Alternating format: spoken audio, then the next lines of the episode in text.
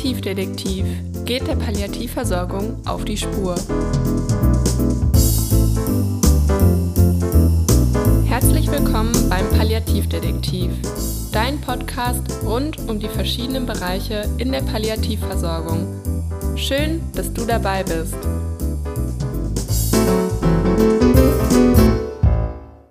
Mein Name ist Chantal und heute spreche ich mit Fabian Beloch über seine Tätigkeit als Sozialarbeiter im Rahmen der Palliativversorgung. Lieber Fabian, stell dich doch zu Beginn einmal kurz selbst nochmal vor. Ja, hi, Fabian Beloch ist mein Name. Ich bin seit einigen Jahren Sozialarbeiter, aktuell auch in einer spezialisierten ambulanten Palliativversorgung für Kinder und Jugendliche. Ist ein komplexes Wort, heißt im Grunde Kinder möglichst lange zu Hause begleiten können und denen nochmal gute Zeiten mit der Familie schenken. Das ist im Grunde das, was unser Ziel ist. Und ähm, im Rahmen der Versorgung engagiere ich mich an verschiedenen Sachen und bin deswegen ganz froh, dass ich bei diesem Podcast mitnehmen kann. ja, schön. Genau darüber wollen wir heute sprechen. Was genau macht denn so grundsätzlich erstmal ein Sozialarbeiter oder eine Sozialarbeiterin? Ein Sozialarbeiter, den findest du im Prinzip überall dort, wo Menschen Schwierigkeiten haben könnten. Es sind sehr viele Dinge möglich. Also das Ziel von sozialer Arbeit ist es im Grunde immer, Menschen zu befähigen, ähm, Nachteile, die Menschen vielleicht haben, auszugleichen, zu einem gelingenderen Lebensalltag zu führen. Das ist so das eine auf der Seite von den Menschen direkt. Das andere ist vielleicht auch, oder nicht nur vielleicht, sondern das andere ist auch ähm, gesellschaftlich mitzuwirken. Also per Definition fördert soziale Arbeit so den gesellschaftlichen Wandel und versucht ihn mitzugestalten. Und wir als Sozialarbeitende sind dann oft direkt an dem Menschen dran, aber es ist im Grunde auch schon ein Anliegen, Öffentlichkeitsarbeit zu betreiben, politisch mitzugestalten und all das im Grunde auch die Strukturen zu verbessern, die für die Menschen denn da sind.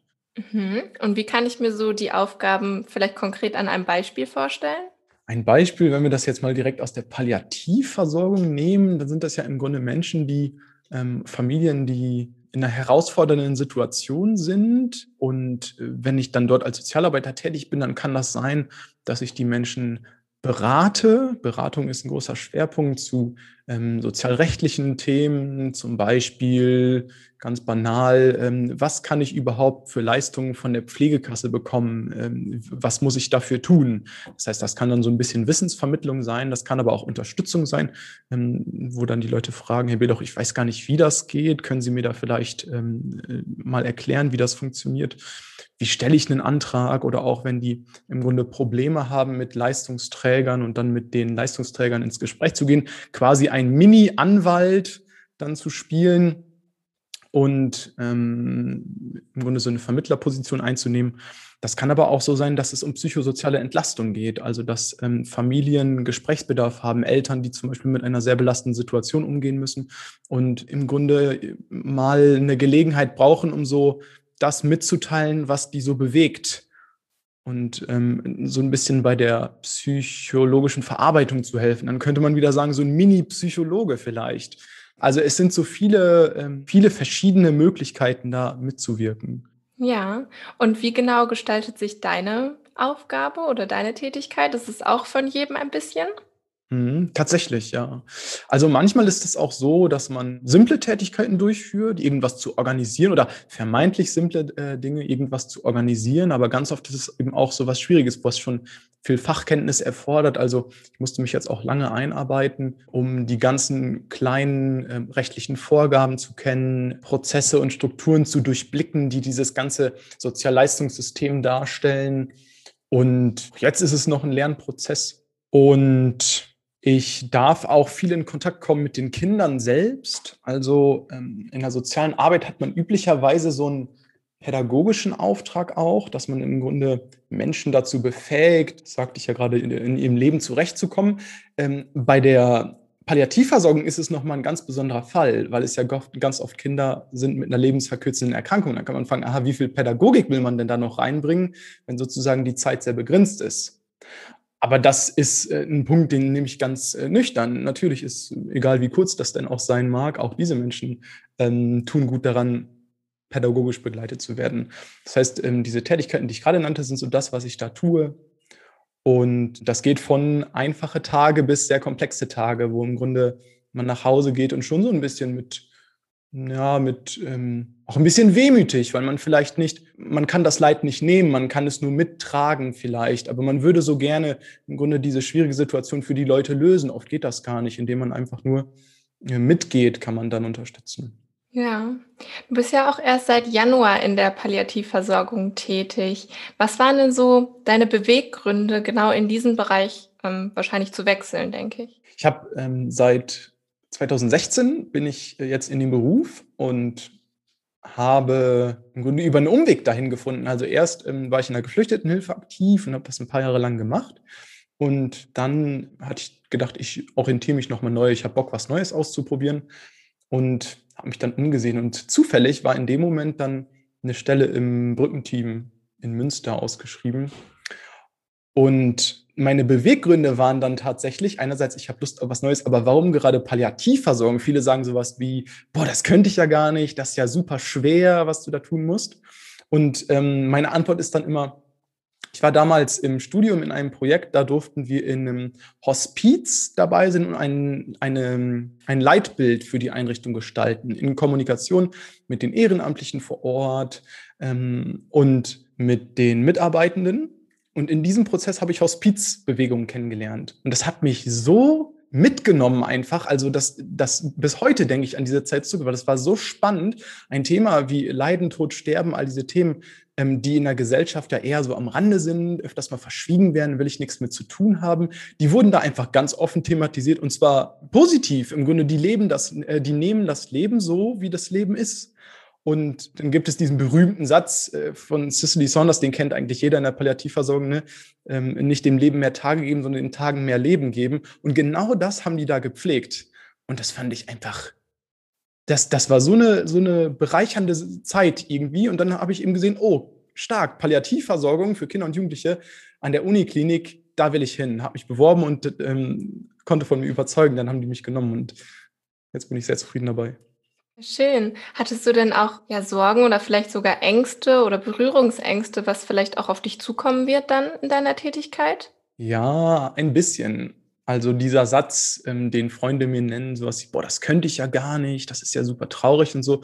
Teilweise trifft das auch zu. Also es ist nicht immer leicht, dort zu arbeiten. Es kommt dann so ein bisschen auf die eigene Psychohygiene an, die man betreibt, aber auch so ein bisschen auf die Perspektive. Also für mich ist es immer so, alle Menschen haben irgendwann schwierige Lebensphasen. Das war in meinem letzten Job auch so. Da war ich im, im Bereich Arbeitsmarktintegration tätig. Auch diese Menschen haben Schwierigkeiten und mit, mit Sorgen und Ängsten zu kämpfen. Und als Sozialarbeiter musst du da eigentlich immer mitfühlen und da so ein bisschen ähm, mitgehen. Und dann war schon so ein bisschen meine Sorge vor dem Job, kann ich das so, wie ich das bisher konnte? Denn ich hatte zwar schon die Erfahrung so ein bisschen mit, ähm, äh, mit den Themen Sterben und Tod, aber in der direkten Kommunikation mit Betroffenen eher weniger. Und dann war eben die Frage, die ich mir selbst gestellt habe, boah, kriegst du das hin, in so einem ganz, ganz schwierigen Moment vielleicht die richtigen Dinge zu sagen oder traust du dir das zu? Ich bin dann optimistisch da reingegangen und habe gesagt, auf jeden Fall kriege ich das hin. Von daher haben die Sorgen jetzt nicht überwogen und diese Sorgen haben sich bis heute auch nicht ähm, irgendwie ins Negative so bestätigt. Ähm, das sind schöne Momente, die man da mitnehmen kann. Kinder, die einen Lebensweisheiten geben und Dinge verdeutlichen, die man im Alltag schnell vergisst. Also eher positive Dinge, die ich da mitkriege. Ja. Das ist total schön. Das wollte ich jetzt als nächstes nämlich fragen, ob sich deine Sorgen überhaupt als wahr erwiesen haben. Bis heute ist es natürlich so, ich weiß nie, was da kommt. Also es kann sein, dass morgen ich ein Gespräch führen muss und dort sitzt vielleicht ein weinendes Elternteil vor mir, was im Grunde jede, jede Hoffnung, jeden Willen verloren hat.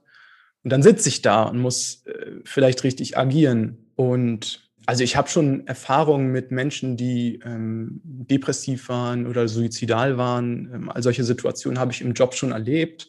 Aber das ist immer wieder eine Herausforderung, wo man ganz genau gucken muss, wie man in dem Moment agiert. Und das ist eine Sache, da, ja, so ein bisschen Sorge habe ich da schon vor, ob ich in der Situation richtig agieren könnte. Aber es hat sich wirklich nicht, also bisher hat es sich nicht ergeben. Und bisher ist es ja eher so, dass ich denke, also ich berichte immer mit Stolz von meinem Job, weil ich immer so denke, ähm, das ist irgendwie ein super wichtiger Job und den mache ich gerne und ich kann da viel von mitnehmen. Man wächst ja auch an seinen Aufgaben. Definitiv. Kannst du vielleicht noch mal so ein Beispiel konkret aus der Praxis nennen, was dir ähm, vielleicht besonders positiv in Erinnerung geblieben ist? Ja, also es ist ein gemischtes Beispiel, aber es, es zeigt ganz gut die Facetten von wo bis wo das geht in dem Job. Also in meinen ersten Monaten ähm, hat mich die ähm, Ärztin im Team, also wir sind in der SAPV eine Mischung aus Ärztinnen, Pflegerinnen und eben mir als Sozialarbeiter, hat mich die Ärztin ähm, angesprochen, du Fabian, wir brauchen da spontan ähm, jemanden, der auf die eine Patientin aufpasst, auf das eine Kind. Ähm, denn wir haben gerade, ähm, ich möchte mit, den, mit dem Vater ein Einzelgespräch führen, der passt gerade auf die Tochter auf und die Erzieherin oder so, die Ansprechpartnerin, die normalerweise auf der Station sind, haben gerade keine Zeit. Wäre doch eine coole Idee, wenn du da einfach mal mitkommst und so ein bisschen ein Auge auf die hast. Und ich dachte mir, cool, jetzt gehst du in Kontakt. Und dann lerne ich dieses Mädchen kennen, Vater verlässt mit Ärzten in einen Raum, um zu sprechen. Und dieses Mädel sitzt da an seinem Tablet und schaut eine Serie. Mein Vorteil war, das war eine Serie über Star Wars. Ich kenne mich sehr gut mit Star Wars aus. Das war meine Eintrittskarte. Erst habe ich dort nur gesessen und so ein bisschen ähm, die so beäugt, habe mir keinen Stress gemacht. Irgendwann habe ich die gefragt, guckst du Star Wars? Und dann wurde die auf einmal hellhörig und schaut ihm so an. Und dann ist wahrscheinlich in ihrem Kopf sowas gekommen wie, boah, der weiß ja ungefähr, was da so läuft bei mir. Hm, interessant. Dann hat sie aber nicht viel weiter gesagt. Dazu muss man sagen, dieses Mädchen ist bekannt dafür, dass es eher schüchtern ist am Anfang und wirklich also ganz lange braucht, um aufzutauen. Und innerhalb weniger Minuten habe ich sowas gesagt wie, darf ich mich dazusetzen, darf ich mitgucken? Sie dachte ja. Und dann habe ich sie Fra äh, Fragen zur, Serien äh, zur Serie gestellt. Und die taute immer weiter auf. Und als sie dann gemerkt hat, der Typ weiß ja gerade, was da passiert und der kann im Grunde, der teilt meine Leidenschaft so ein bisschen, taute die innerhalb weniger Minuten auf und fing an, von, mit, von ihrem Leben zu erzählen, was sie so macht und was sie gerne mal machen möchte und so weiter. Und ich saß da und dachte, cool. Also ich habe einen Kontakt zu einem Kind gefunden, so mein erstes Erfolgserlebnis auf der Arbeit sozusagen in der Form. Und wir haben dann über viele Dinge gesprochen und es war einfach, es ist schön. Also das ist im Grunde der Grund, warum ich diesen Job mache, um mit den äh, Betroffenen in Kontakt zu sein. Und jetzt kommt der bittere Teil. Ich habe vorher die Ärztin gefragt, und ähm, welche Lebenserwartung hat das Mädchen denn? Also eine Tumorerkrankung und auch schon ähm, verschiedene Therapien gelaufen. Das war aber dann schon so weit, dass sie nicht mehr heilbar ist. Und ich habe sie dann gefragt, wie lange lebten die vermutlich noch? Und die Ärztin sagte zu mir, mehrere Wochen, vielleicht Monate.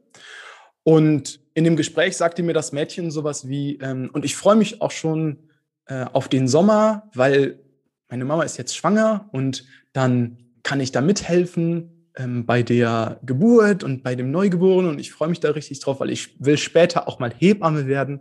Im Grunde Zukunftsperspektiven, was das Mädel sich aufgebaut hat. Und im Hinterkopf hatte ich die ganze Zeit, wer weiß, ob du das noch erleben wirst. Und das war dann ein sehr seltsames Gefühl, da zu sitzen. Also ich habe es mir nicht anmerken lassen. Ich habe in dem Moment ihre Freude einfach nur geteilt. Aber im Hinterkopf wusste ich, oh Mann, oh Mann, wie traurig, dass sie das vermutlich nicht mehr erleben wird. Und im Nachgang, ähm, Wochen später, dann bei einem Hausbesuch, kamen Kolleginnen wieder und sagten sowas wie, das Mädel hatte nach dir gefragt, wollte wissen, ist das denn auch ein Arzt? Dann sagten die, nee, Sozialarbeiter. Dann sagt das Mädel, oh schade, dann werde ich den ja vermutlich nicht wiedersehen. Und dann dachte ich nur so, toll, ich habe so einen Zugang zu so einem schönen Mädchen gefunden. Und bis heute ist mir das einfach in ganz toller Erinnerung geblieben.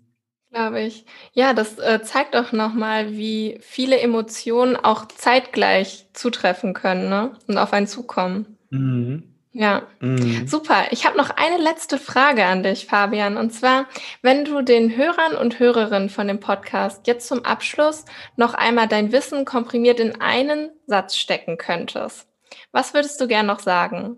Wow, ein Satz? Ja. Puh. Tod ist ein Teil des Lebens und ich würde allen Leuten, die das hier hören, ans Herz legen, beschäftigt euch mit Menschen, die vielleicht dem Tod gegenüberstehen und im Sterbeprozess sind, denn ihr werdet merken, das kann euch unglaublich bereichern in eurer eigenen Lebensperspektive. Das ist ein sehr schöner Satz. Vielen, vielen Dank, Fabian, dass du dir heute die Zeit genommen hast, um mit mir und den Zuhörern über deine Tätigkeit als Sozialarbeiter im Rahmen der Palliativversorgung zu sprechen und dass du schön noch mit einem Satz abgerundet hast. Ich danke dir. Sehr gerne. Es hat mir viel Spaß gemacht. Ich hoffe, dass dir die heutige Folge gefallen hat. Wenn du magst, schau gerne mal auf Instagram at palliativ.detektiv vorbei und lass mir unter dem Post von der heutigen Folge deine Gedanken und gerne auch deine Erfahrungen zum Thema da. Das der Palliativdetektiv, dein Podcast rund um die verschiedenen Bereiche in der Palliativversorgung. Vielen Dank, dass du dir heute die Zeit genommen hast. Wenn dir diese Folge gefallen hat, abonniere gerne den Podcast, um keine weiteren mehr zu verpassen und folge dem Palliativdetektiv auch auf Instagram für weitere Informationen.